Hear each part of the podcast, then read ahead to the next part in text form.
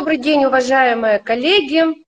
Сегодня праздничный день, столетие авиакосмической отрасли нашей Родины.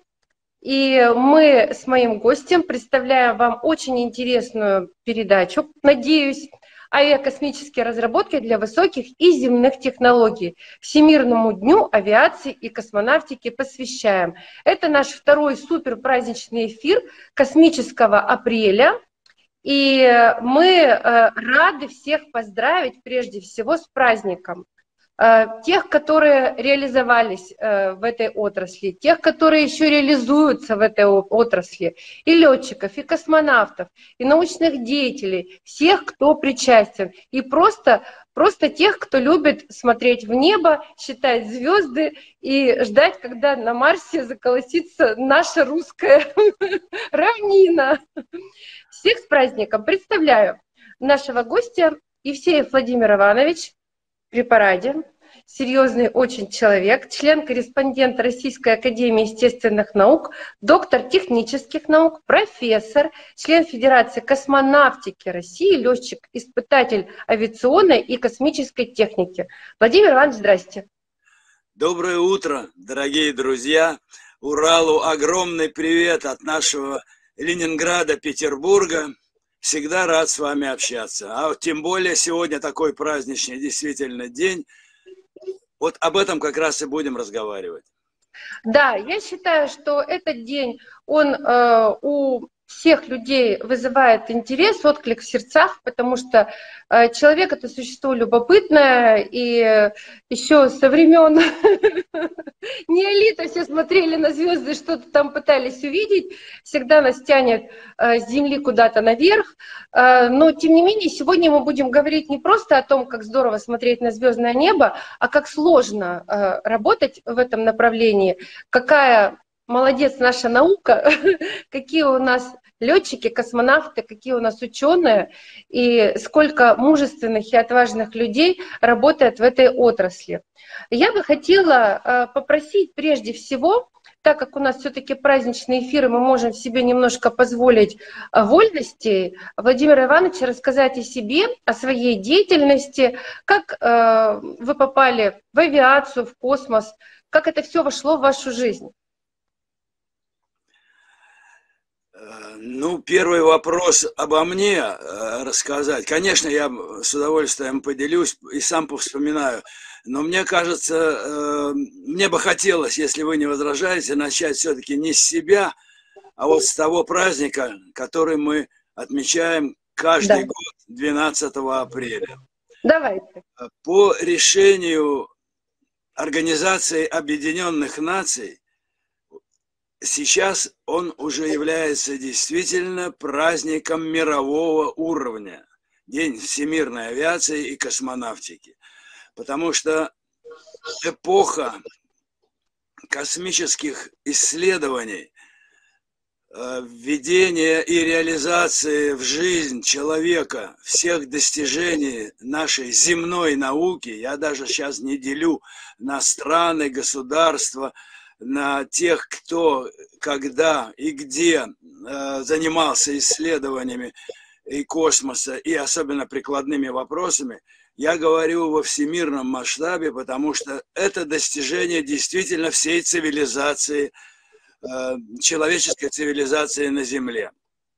Конечно, э, условия нашей жизни – разделенных на государства, на нации, на интересы государства и нации, но тем не менее все равно Россия здесь в истории сказала свое веское и, я бы сказал, определяющее слово. Ну, если вспомнить наших великих ученых, первый, конечно, это Константин Эдуардович Циолковский, простой школьный учитель, но какой он сделал вклад. Первый шаг это всегда сделать очень трудно. Он его сделал. Затем вот уже 20 век, начало 20 века. То есть все вспомнить, конечно, сейчас невозможно, но вот такие фамилии, как э, Фридрих Артурович Сандер, э, Сергей Павлович Королев, и многие-многие другие, которые сделали это практически, реализовали идеи тех великих мечтателей, которые закладывали основы теории. Действительно, вы правы. Смотреть на звезды очень приятно. Эм, ночью гулять, в романтические ночи весной и летом гулять с девушкой под звездами очень тоже романтично. Вот, но тем не менее человек издревле всегда опасался, в общем-то, природы, потому что она всегда несла в себе какую-то опасность для человека. Ну, а когда уж э, цивилизация достигла определенных э, уровней развития, э, то начались серьезные исследования. Так вот, э, я, конечно, пропущу все э, конкретные работы, потому что невозможно в одной передаче все э, охватить. Э, коснусь только вот тех опорных дат, которые определяют уже нашу с вами э, космическую эпоху. Ну, все, наверное, знают, что э, начало космической эры положило запуск первого искусственного спутника Земли. Это был 4 октября 1957 года в Советском Союзе. Э, если вспомнить то время, то это всего-то прошло 10 лет с окончания Великой Отечественной войны, страна лежала в разрухе, а в 1955 году уже начали строить космодром Байконур. А в 1957 году, в октябре, уже запустили спутник. Вы представляете, какой э, мощный потенциал у нашего народа, у нашей науки э, оказался востребованным и оказался реализованным. И вот это вдохновляло всех наших специалистов, ученых, инженеров, конструкторов. Ведь надо было к тому времени создать много различных видов совершенно новых э, промышленных отраслей, которых раньше не было вообще совершенно. Это и новые материалы, и двигатели, и сами ракеты, и системы управления, радиоэлектроники.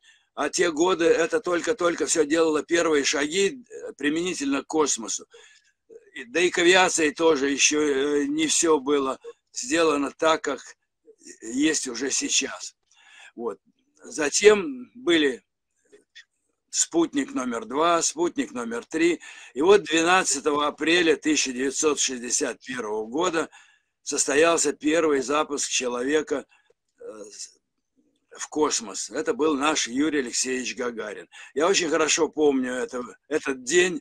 Я был на работе, и у нас в цехе, я работал слесарем-инструментальщиком в цехе на крупном предприятии оборонном, и обычно в цехе работает радио. Всегда громко было включено. И вдруг позывные Москвы, знаменитые позывные, хорошо знакомые нам э, со времен войны, когда этот бой кремлевских башен э, сразу настораживает, тоже со времен войны. В чем дело? Потому что под эти звуки э, всегда сообщались самые Э, значимые события. Они были и трагические, особенно во время войны. Ну, а победу провозглашали тоже под эти звуки Кремлевской башни. Так вот, когда Левитан вышел в эфир и сказал заветные слова, что состоялся первый запуск космонавта на земную орбиту, вы знаете, что начало твориться в городе, в стране, все побросали работу, эм, все начали обсуждать, ну, неожиданно совершенно, никто не думал даже, что вот именно сегодня это произойдет. Ну, а к вечеру город гулял, я имею в виду Ленинград, конечно. Угу. Ну, вообще вся страна гуляла. Вы, высыпал народ с, с транспарантами, с флагами, кричали «Ура!». Эм, лозунги рождались буквально на лету, что называется. Молодежь буквально э, на Дворцовой площади народ запрудил все улицы кругом, набережные Невы. Вот это был э, такой небывалый подъем, э, что он, конечно, запомнился на всю жизнь. Ну, это все сейчас э, можно увидеть в хронике, э, которая заснята и часто показывается. Ну, что еще можно сказать? Э, в 61 году, как я сказал, я работал и готовился, конечно, э, продолжать свое обучение. Я очень хотел стать инженером и готовился поступать э, в наш Ленинградский военно-механический институт. Естественно, все стали искать источники информации. А что ж такое космос? как э, его использовать, что такое космическая ракета, что такое околоземная орбита и почему искусственный спутник вращается вокруг Земли. Потому что, в общем-то, не было знания у народа, э, массового знания, что это такое и зачем это надо. Ну да, великое достижение. Так вот, э, информация получила огромное распространение. Все кинулись изучать вот это направление. Это дало такой толчок в развитии и науки, и практики, и просто интереса. Э, дети, юноши, все стали вдруг интересоваться космосом и, естественно, э, хотели все стать космонавтами, особенно первые годы после полета Юрия Алексеевича Гагарина. Ну вот, конечно, я тоже этим болел, Э, но с точки зрения, чтобы стать инженером. Я очень увлекался радиотехникой э, и вообще-то не мечтал э, стать космонавтом. Ну, так уж получилось. Вот. Но у меня сейчас сохранилась единственная фотография Юрия Алексеевича Гагарина. Ценность ее не в том, что тут изображен Гагарин, а дело в том, что я купил на другой день после полета Гагарина эти э, огромное количество этих фотографий э, появились э, в ларьках Союз печати. Вот я вам да? показываю вот. эту фотографию.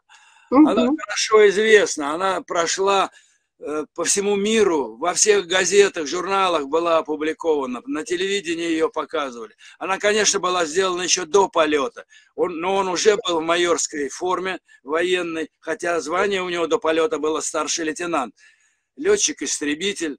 Я знал тот аэродром, где он служил. Это на э, России, э, советско-норвежской границе, поселок Луастари, там военный аэродром был тогда. Вот, эта фотография, конечно, мне очень дорогая. Я на обратной стороне написал апрель 61 -го года. Но что еще у меня сохранилось? Э, я после всех полетов советского времени наших космонавтов сохранял газеты с их запусками, потому что это все публиковалось. Начиная с газеты э, с полетом Юрия Алексеевича Гагарина. Вот я сейчас держу эту газету от 13 апреля 61 года. Это та самая живая газета. И я где выступаю э, перед э, любой аудиторией. Это школьники, студенты, это институты, заводы, где угодно. Я всегда эту газету демонстрирую, потому что теперь это уже реликвия. Вот я сейчас постараюсь ее показать. Не знаю, как получится, но тем не менее. Вот Совет, Советская да, да, да. Россия, Угу.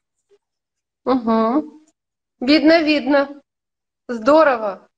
Я ее переворачиваю и показываю, ну, нижнюю половину первой страницы. Вот угу. она, вот она да? эта фотография. Угу. У меня она как открытка. Здорово. Имеет. Теперь смотрите, что еще дорого мне лично э, в связи с этой газетой. Вот здесь я еще раз покажу. Я надеюсь, это будет видно. Видите красным фломастером автограф? Да, да. Это не Гагарин. К сожалению, мне не довелось с ним встретиться в жизни ни разу. А это автограф космонавта-2 Германа Степановича Титова. Ну, а это вот, тоже очень интересно. А, как мы знаем, э, полет Германа Степановича Титова состоялся 6 августа и тоже 1961 года.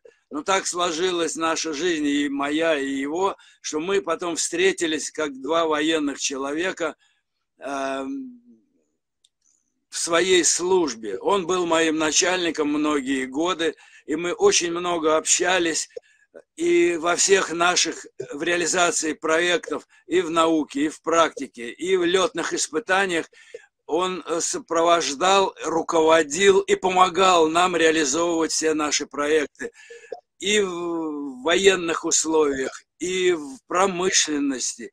С его авторитетом э, он действительно мог и использовал свой авторитет для того, чтобы э, помогать нам реализовывать свои разработки, которые задавались, конечно, всегда правительственными решениями.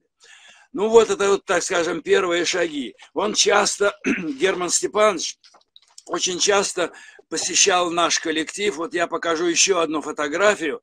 Она датирована 1972 году. Вот это первая фотография э, моя с ним и наша с ним, нашего коллектива, где он, он часто посещал наши объекты и наш коллектив – Эм, разработчиков и испытателей. И вот я тоже сейчас покажу эту фотографию, надеюсь, ее будет видно.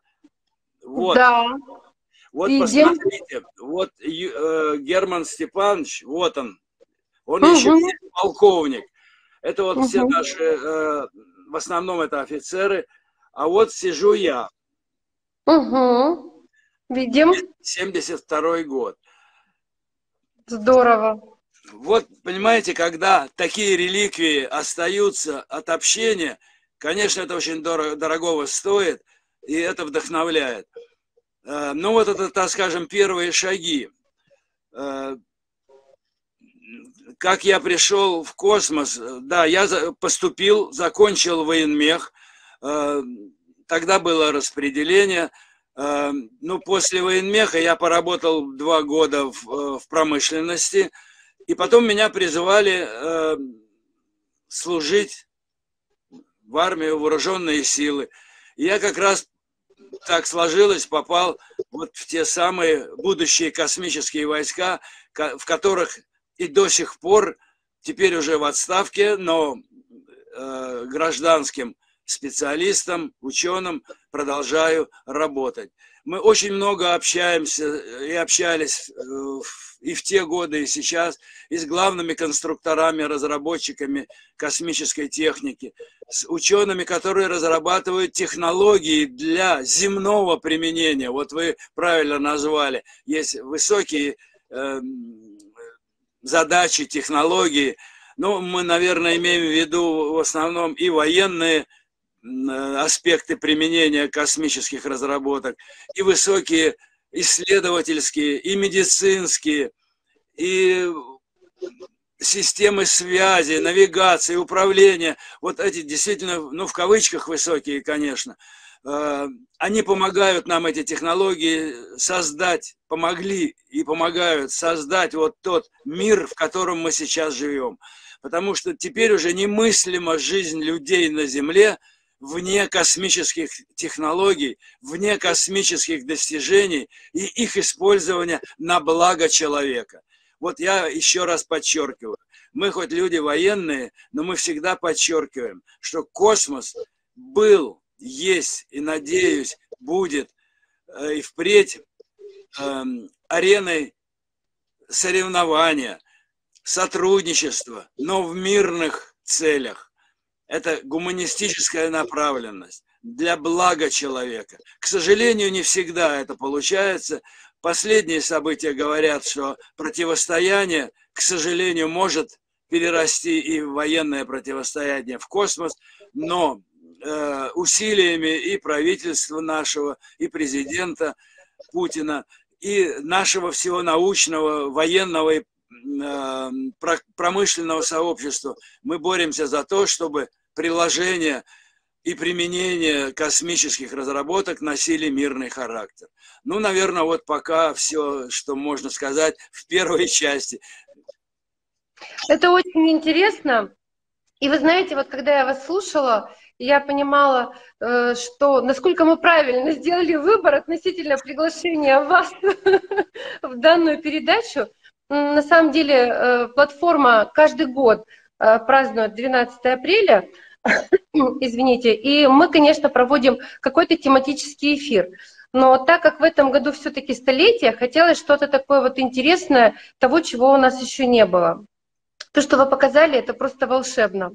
Э, действительно, ты прикасаешься к истории, понимаешь, насколько это все было с точки зрения науки недавно, и э, насколько стремительно это еще все выросло. Да. Сейчас все не так. То есть сейчас еще все круче. Поэтому второй мой вопрос это как раз о том, что научно-технический прогресс обеспечил нам много побед на высоте, то есть и в космосе, соответственно. И как эти технологии все-таки можно применить у нас на Земле? Обзор короткий.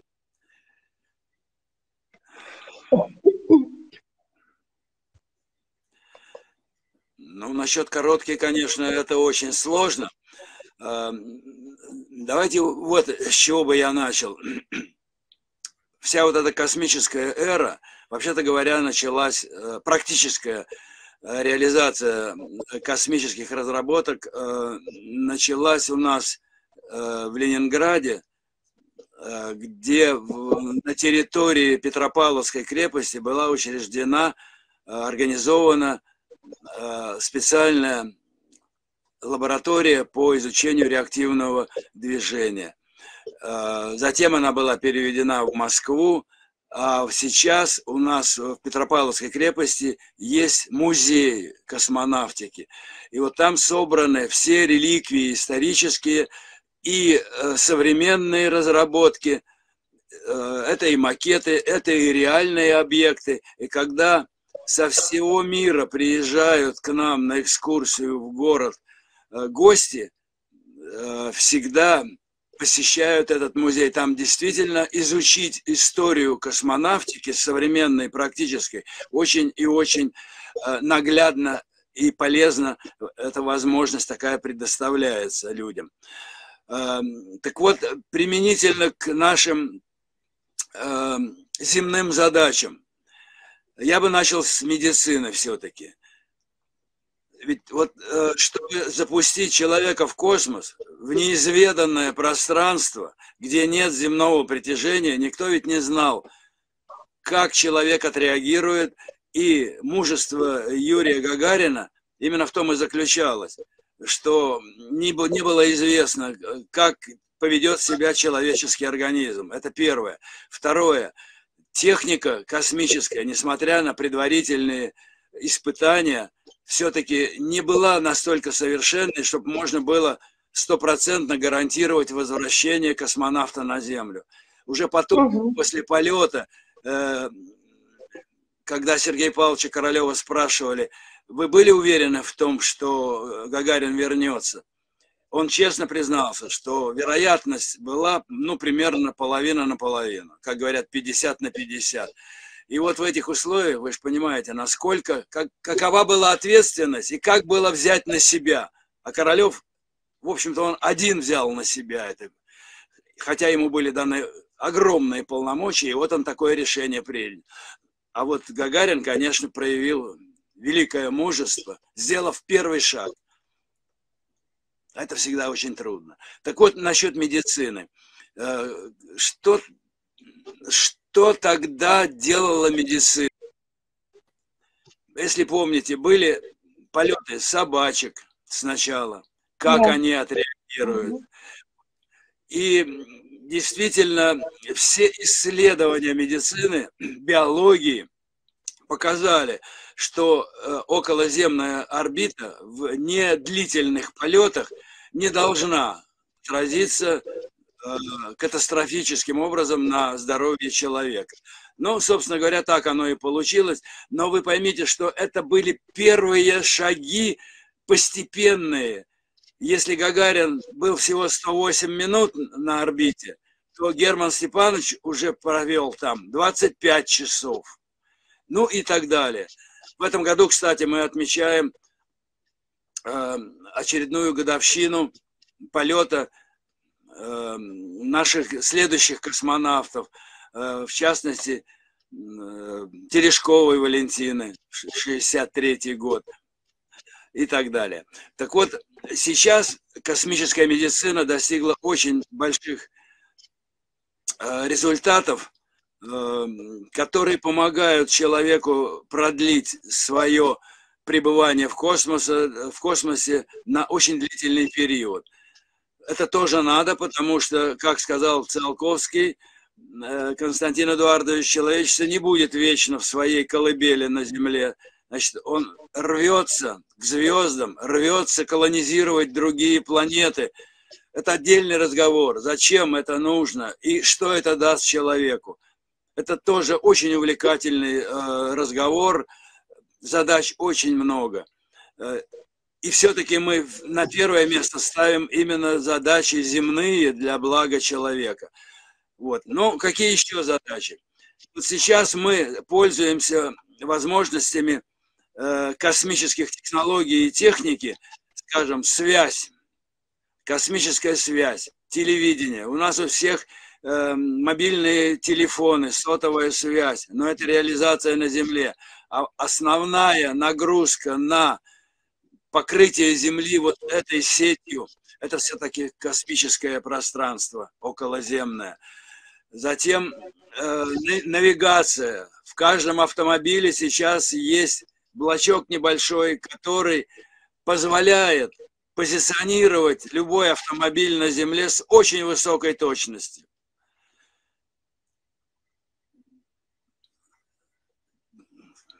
Ну да. Морская составляющая, если взять, э, движение кораблей, судов во э, мировом океане, а там это гораздо сложнее, чем на Земле. Поэтому там связь, управление, навигация и позиционирование носят э, еще более важный характер и значение для практической реализации. Ну, вот эти э, разработки, кто их, так скажем, выполнил, это, конечно, наука в первую очередь. Э, я всегда, когда выступаю вот на темы науки, не только в, космо, в космической отрасли, всегда говорю, что человеческую мысль остановить нельзя. Действительно, с древних времен он всегда не только мечтал, но всегда искал, а почему так происходит? На небе звезды. А почему они так? Кто зажигает эти звезды? И кому это надо, если образно говорить? Так? Вот это, эти э, мысли привели человека к познанию э, сначала теоретическому. Великие ученые на кончике пера открытия делали. Да. В том числе и в космической отрасли. Кеплер да тот же Циолковский вывел свою знаменитую формулу, сидя на земле, в Костроме, будучи учителем физики. Понимаете? Вот это как раз положило основу теоретической космонавтики, когда все необходимые соотношения стали известны. Ну, а затем, конечно, человек сказал, э, одними формулами не достигнешь результата, значит, надо развивать практические направления, промышленность, новые материалы, новые системы, э, двигательные системы, создавать ракеты. Ну и кто видел фильм, э, знаменитый наш советский фильм «Укращение огня», где довольно кратко в художественном плане как раз история нашей практической космонавтики была э, показана, и где первые шаги и Цандера, и его группы исследователей, первые запуски ракеты, эм, где Королев был, кстати, в этой группе Сандера, э, делали первые шаги. Это все было и у нас в Ленинграде, и в других городах. Вот, вот это позволило э, сообразить и нашим руководителям государственным, и крупным ученым, о том, что прикладная сторона космонавтики очень полезна и нужна э, людям на Земле.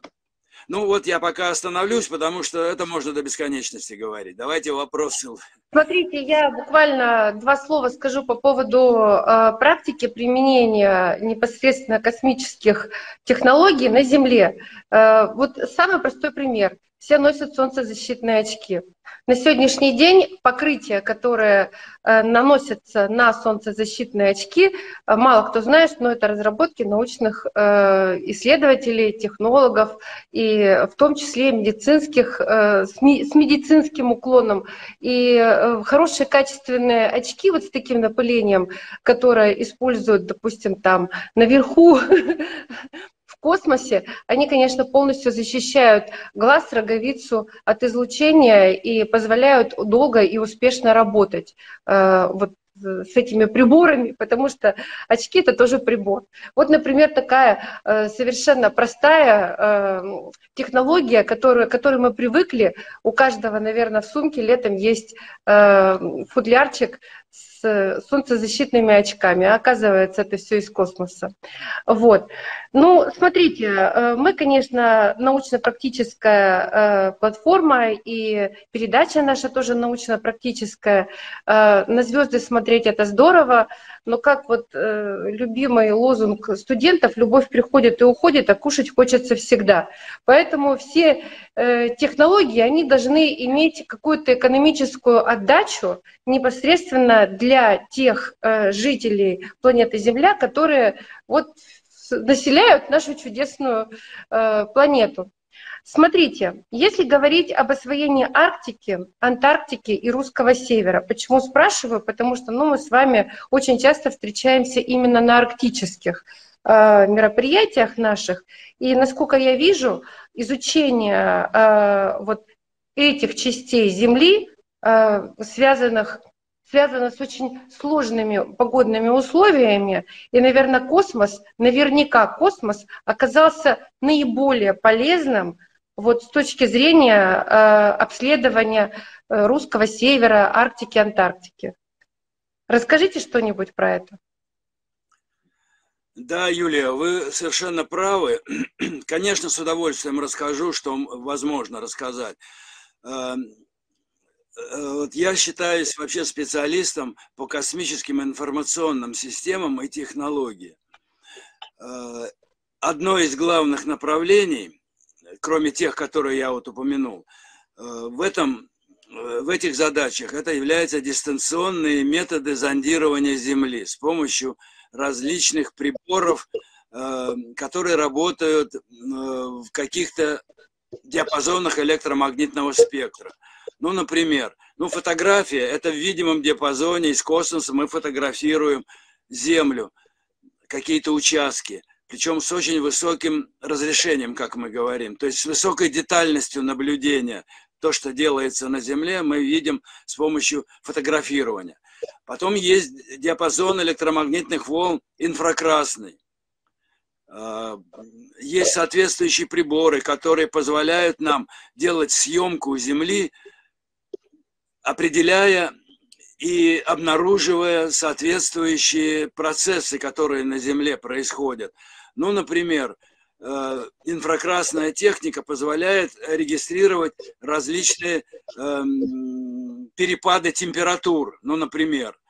Э, а вот пожары на Земле обнаружить из космоса, как раз используя не только фотографирование, но и инфракрасную технику, очень просто. И это как раз используется. Угу. То есть видно очень хорошо, и сразу же э, поднимается тревога, что где-то пожар, и как это можно использовать какую технику использовать, куда направить. А ведь, простите, у нас в Сибири просторы огромные, пожары могут быть там природный или там человеческий фактор, там, где доступность человека очень ограничена. Поэтому туда надо направлять соответствующие силы и средства, ну, на самолетах, э, на вертолетах. Этим занимается у нас МЧС, э, борьбой с пожарами. Теперь следующий, можно сказать, э, такой пример привести – это радиолокационные методы дистанционного зондирования Земли э, в СВЧ диапазоне, сверхвысокочастотном диапазоне. Э, там тоже с очень высокой детальностью сейчас э, мы добились того, что можно видеть в разных диапазонах очень хорошо то, что человеку надо и хочется видеть для того, чтобы обеспечить свою жизнь, деятельность и самое главное – безопасность. Вот с точки зрения обследования э, Арктики или Антарктики, вот эти методы все позволяют определить, скажем, возьмем Северный морской путь, для того, чтобы проложить правильный маршрут караванам судов, караваны судов возглавляет кто? Ледокол. Да. Ну, со своего борта не видит, где какие э, льды и куда надо двигаться, чтобы э, ну, обойти эти льды. Поэтому из космоса мы это видим, и говорим, что вот сюда не ходите, здесь очень плотные, мощные льды, вам там не пройти. Так? Значит, мы показываем, вот здесь э, ледоколу проще будет, здесь не такие э, плотные льды или паковые льды, как мы их называют специалисты. Там ледокол пройдет и проведет свой караван судов. Вот вам одно приложение так, космического, именно дистанционных методов Земли. Мы это видим. Э, дальше. Вот сейчас исследование э, Арктики показывает, что изменение климата приводит к тому, что вечная мерзлота перестает быть вечной. Идет оттаивание э, вечной, районов вечной мерзлоты. А ведь там очень много настроено сейчас сооружений, на этой вечной мерзлоте, а когда их строили, причем это стратегические сооружения, очень важные, это инфраструктура, это и транспортная инфраструктура, и добывающая инфраструктура, а их тогда строили, не обеспечивая э, мощную фундаментную систему. Ну, вечная мерзлота, она выдержит все равно, правильно? Поэтому э, фундаменты строили, ну, довольно облегченные, так скажем. Я не строитель, мне трудно оценивать, но смысл в этом. Так а вот сейчас, когда оттаивает вечная мерзлота, мы должны предсказать состояние этих участков и в чем опасность.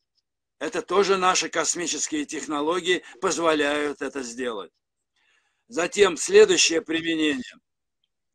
Э, на шельфе арктической зоны, ну, возьмем Российской Федерации, угу. сейчас э, очень много добывающих комплексов, платформы, э, а, из-под воды, так уж давайте по-житейски скажем, добывается газ, нефть и или нагружаются э, на соответствующие э, плавсредства, или прокладывается транспортная инфраструктура, трубопроводы, по которым перед, э, перекачивают эти.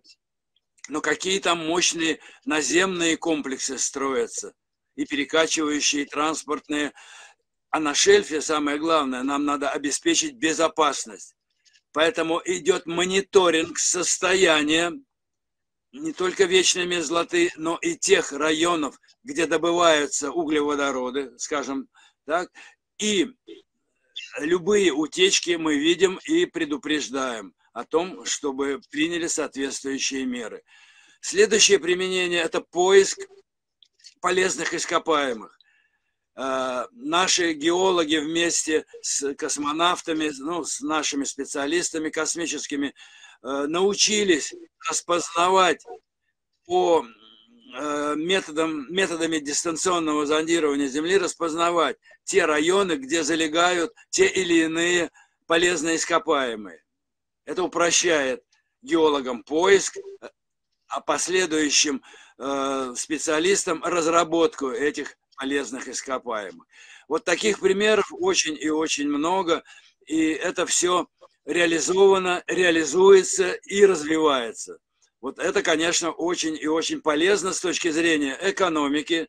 Но что говорить, для России углеводороды – это один из важных видов Э, обеспечения экономического развития. Я понимаю, о чем вы говорите. Я принимала участие как эксперт в одном из э, проектов, таких э, небольших здесь у нас на Урале, и мы просчитывали, как лучше изучить территорию. Ну, вы знаете, э, раз, наверное, в 15 дешевле это сделать с помощью космических технологий. Вот даже, даже больше 10, понимаете, насколько экономический эффект высок в данном случае. Это первое. Второе, если, допустим, обычным способом э, изучать, там нужно два, а может быть и три полевых периода, это 2-3 года. А так это два месяца. То есть вот, ну, понимаете, это избиение младенца фактически. Поэтому э, вот направления э, космических технологий, они, конечно, я так полагаю, будут иметь еще большую ориентацию на э, практическое применение на Земле. И э, вот я бы хотела у вас спросить, у нас сейчас очень много идет критики в сторону науки, ну, время такое, все всех критикуют и так далее. Э, я вот лично думаю, что наша наука, э, несмотря на то, что был некоторый спад, и в развитии фундаментальной науки был некоторый спад, но у нас был такой задел, что мы все-таки смогли как-то проскочить и э, вот над этой пропастью падения. И надеюсь, что мы находимся в векторе подъема. Вы как оцениваете научно-технический потенциал и технологический суверенитет России вот в области авиакосмической промышленности? В целом?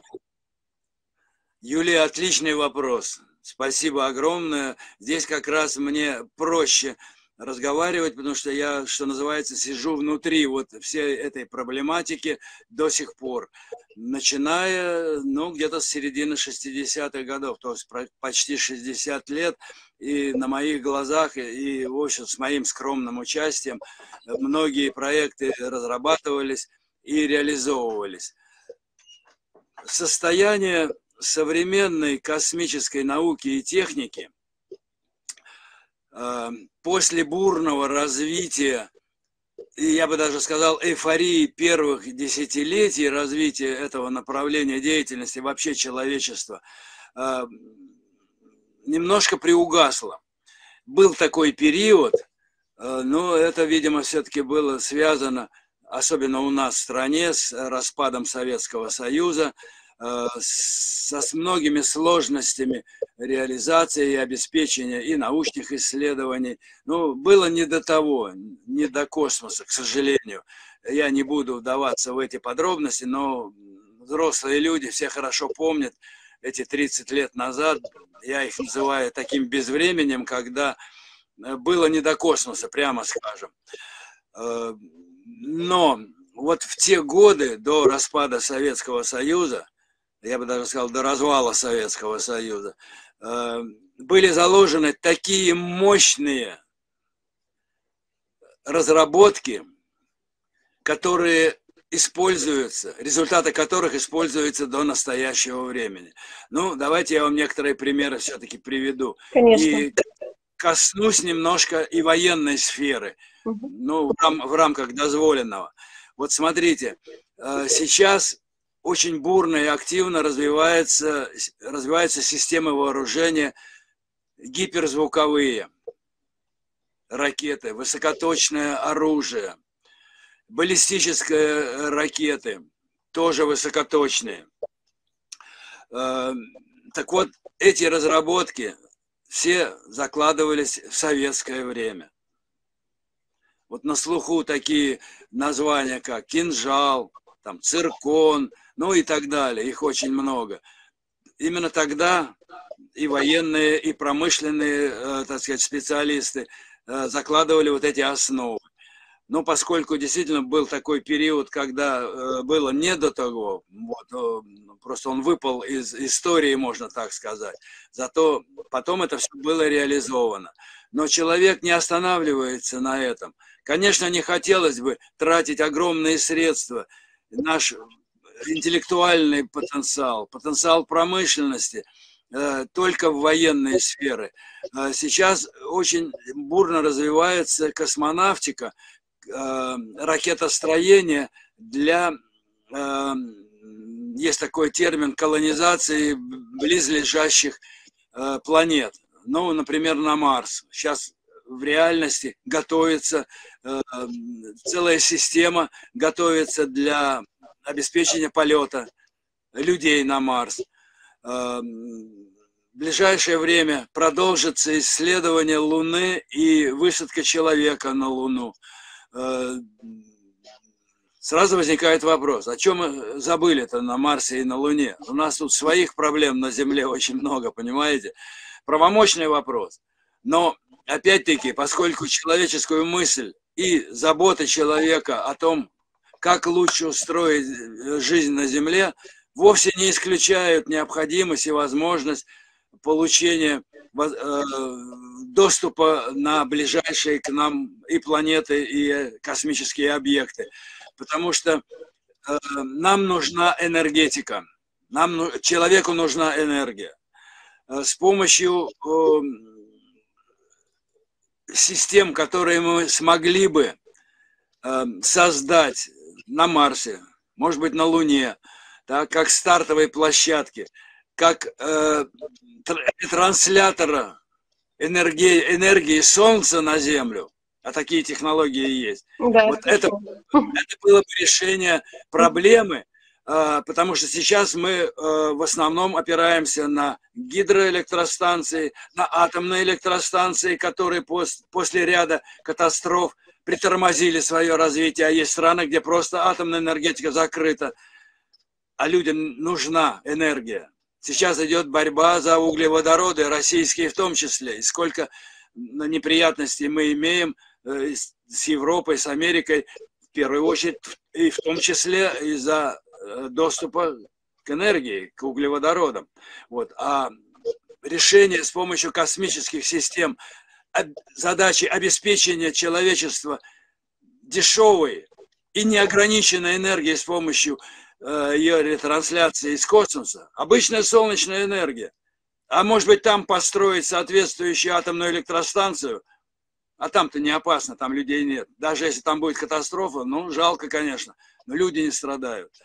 Вот эта задача достойная того, чтобы э, вкладывать туда соответствующие средства и интеллектуальные усилия всего человечества. А это надо объединять. Вот такая задача, например. Интересно очень. Но на самом деле я тоже с вами согласна. Допустим, все, что касается энергетики, это крайне э, актуально и, наверное, будет всегда интересно для человечества. Если говорить там о строительстве, э, ну, предположим, там на Луне той же атомной станции э, и получать электроэнергию, слушайте, ну, фоновая радиация, я, конечно, небольшой специалист, но в космосе явно выше, чем на Земле. И если даже там что-то и будет происходить, Э, предположим, негативная в плане каких-то аварий и так далее, это не будет так пагубно сказываться в целом на среду, потому что там и так она такая. Просто человек только сейчас начал понимать, что космос это не только красивые звезды, это еще и народная среда, которая в принципе для человека как организма как живого организма, она чужда. Там еще нужно научиться выжить. Э, и это отрицательные температуры, и резко положительные температуры, и та же самая радиация космическая, которая уже даже на орбите существенно влияет на любого космонавта и кто хоть сколько-то там пробыл. Поэтому я с вами тут совершенно согласна. А вот смотрите, у меня такой еще интересный вопрос есть. Э, он, наверное, у нас будет ну, практически завершающим.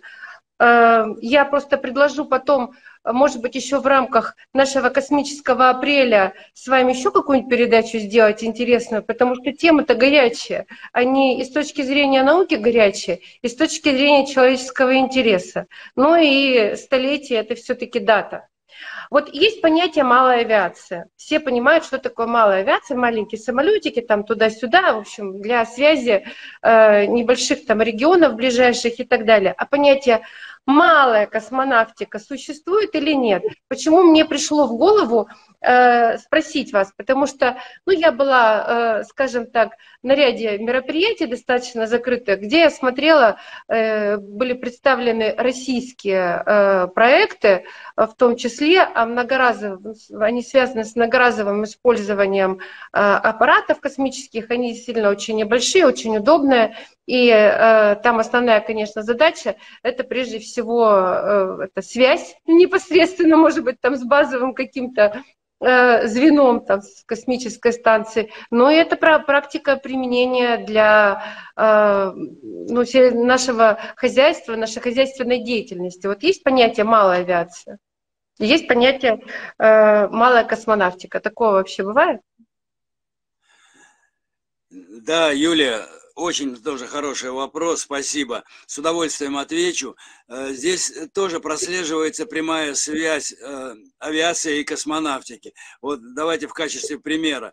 Вот мне довелось за свою военную службу и научную деятельность быть, э, как вы сказали, вот, и летчиком-испытателем, но только я не, э, я хоть и летчик-испытатель, но я не пилот, я не за штурвалом самолета сидел, а мы бригада борт инженеров, которые как раз обеспечивали испытания тех средств, которые монтируются на самолете, а сейчас на борту э, космических аппаратов, и которые обеспечивают решение тех задач, о которых мы с вами говорим, с точки зрения э, аппаратуры, приборов и различных систем, в том числе и дистанционного зондирования. Вот. Так вот, 18 э, лет моей жизни были посвящены испытаниям тех разработок, которые мы, как военные, задавали в промышленность, вместе это все делали, а мы, военные испытатели, еще и проверяли в реальных условиях на борту самолетов. Вот. И это э, почему? Ну, сами понимаете, чтобы запустить в космос, это все-таки время и очень дорого.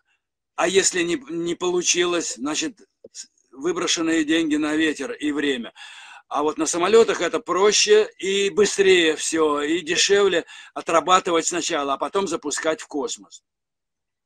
Так вот, вот эта именно причина послужила тому, что начала развиваться э, малая космонавтика. Почему? Потому что массовое образование, имеется в виду подготовка кадров, в институтах, в университетах, уже и в школах, там, в гимназиях, где угодно, э, получила такой, э, такое развитие, что создана целая индустрия малой космонавтики. То есть мы сейчас можем, как конструктор, собрать космический аппарат, установить там соответствующую аппаратуру. Ну, это, конечно, они действительно малые, они весят э, очень немного килограмм, так, требуют небольшой энергетики, то есть электрического питания, но их зато можно одной ракетой вывести в космос сразу большое количество.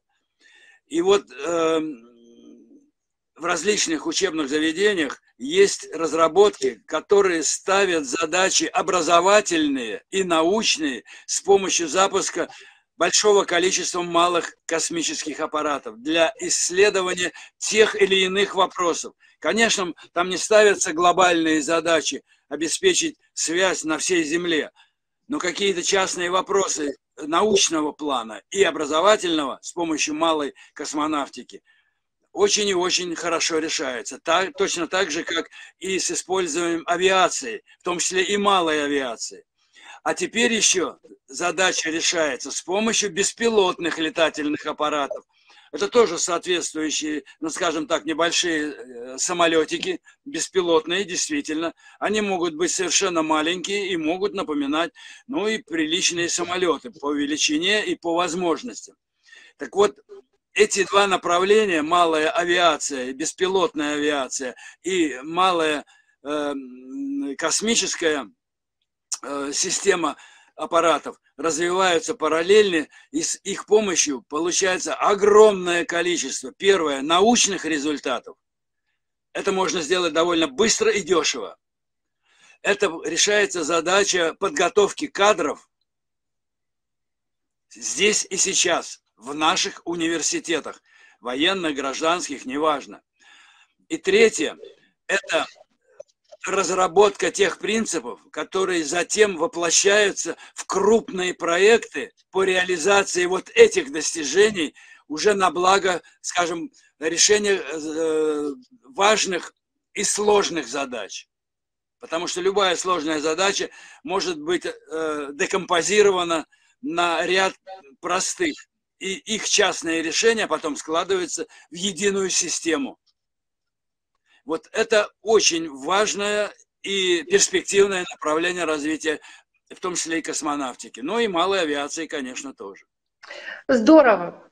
Вы знаете, э, я думаю, что для праздничного эфира, наверное, мы основное сказали, э, мы увидели много интересных э, артефактов, я бы даже, даже так сказала, которые вы нам показали непосредственно и ответили на основные вопросы. Мне было очень приятно с вами вести беседу. Я предлагаю все-таки еще в рамках космического апреля э, сделать какую-нибудь передачу совместную, ну, может быть, по какой-нибудь теме, которая наиболее близка вам или которую вы считаете в настоящее время наиболее актуальной. И я бы, мое личное пожелание, чтобы это все-таки имело э, прикладное отношение э, к работе на Земле, потому что, э, правильно вы сказали, э, все это здорово, но все-таки вот эти вот беспилотные аппараты, они, конечно же, с точки зрения экономики более легкие для решения задач. И с точки зрения медицины и рисков различных для человека, ну или техника, Э, допустим, там где-то что-то пострадало, ее починили, даже если потеряли, это может быть большой урон, но это не человеческая жизнь. Поэтому развитие в этом направлении мне видится очень интересным. И вот эти дистанционные все способы, ну, они сегодня, мне кажется, применяются практически везде. И это тоже благодаря космическим э, технологиям, которые пришли с высот к нам сюда на Землю. Совершенно верно. Юлия, можно я в заключение скажу, да. как я вижу, вот мы можем построить с вами и не одну передачу, действительно, вы совершенно да. правы. Я готов и с удовольствием приму участие. Э, в чем я вижу, ну, вот свою задачу как э, специалиста и как гражданина России, и как патриота и офицера, и всего всех э, моих коллег, как поколение тех людей, которые прошли вот эту мощную школу и обладают и знаниями, и опытом. Но их надо передать. В первую очередь молодежи. Ну вот я сейчас работаю профессором в университете, в техническом. Это одна из моих реализаций. Потому что не передав молодежи, мы не обеспечим преемственность поколений – а в 90-е годы у нас и так был разрыв. Вот это мы сейчас уже ликвидируем постепенно, нормально развитие идет. Вот, но больше такого допускать нельзя. Поэтому сейчас вот такие специалисты, как я, мы востребованы не только в профессиональной, там, преподавательской деятельности, но и в общественной деятельности, в общественной жизни.